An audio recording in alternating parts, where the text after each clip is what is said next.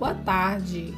Hoje a nossa aula, né, vai ser sobre funções inorgânicas, né? As funções inorgânicas que são várias, mas hoje a gente vai falar de uma em específico, que são as funções álcools. Isso mesmo, os álcools.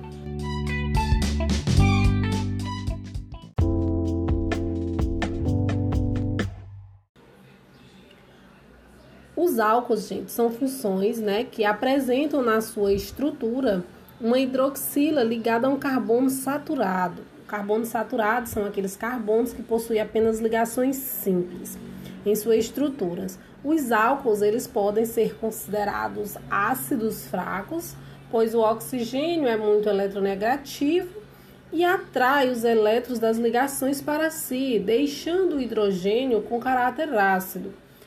O etanol, mais conhecido como álcool etílico, é o tipo de álcool mais comum e mais utilizado.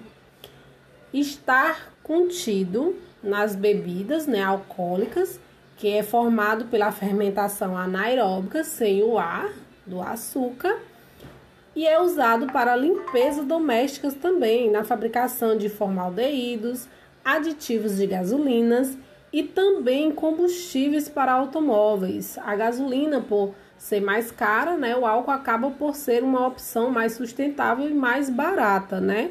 A fórmula molecular do álcool é C2H6O e é um tipo, né, de álcool utilizado aí, até mesmo por ser mais sustentável, por não poluir tanto como a gasolina, é mais econômico e não, produ não produz o, o dióxido de enxofre, né?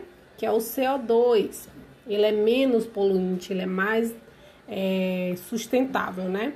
Então é isso aí. O álcool, além de ser muito utilizado, é muito importante em algumas funções do nosso dia a dia, está presente no nosso dia a dia.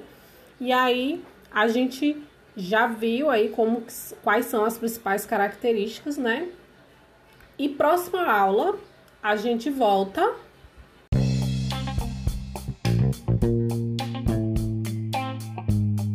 na nossa próxima aula, a gente vai trazer as outras funções, as características de cada uma. Falaremos dos aldeídos, cetonos e ácidos carboxílicos. Por hoje é só, fiquem com Deus e até mais. Tchau, tchau!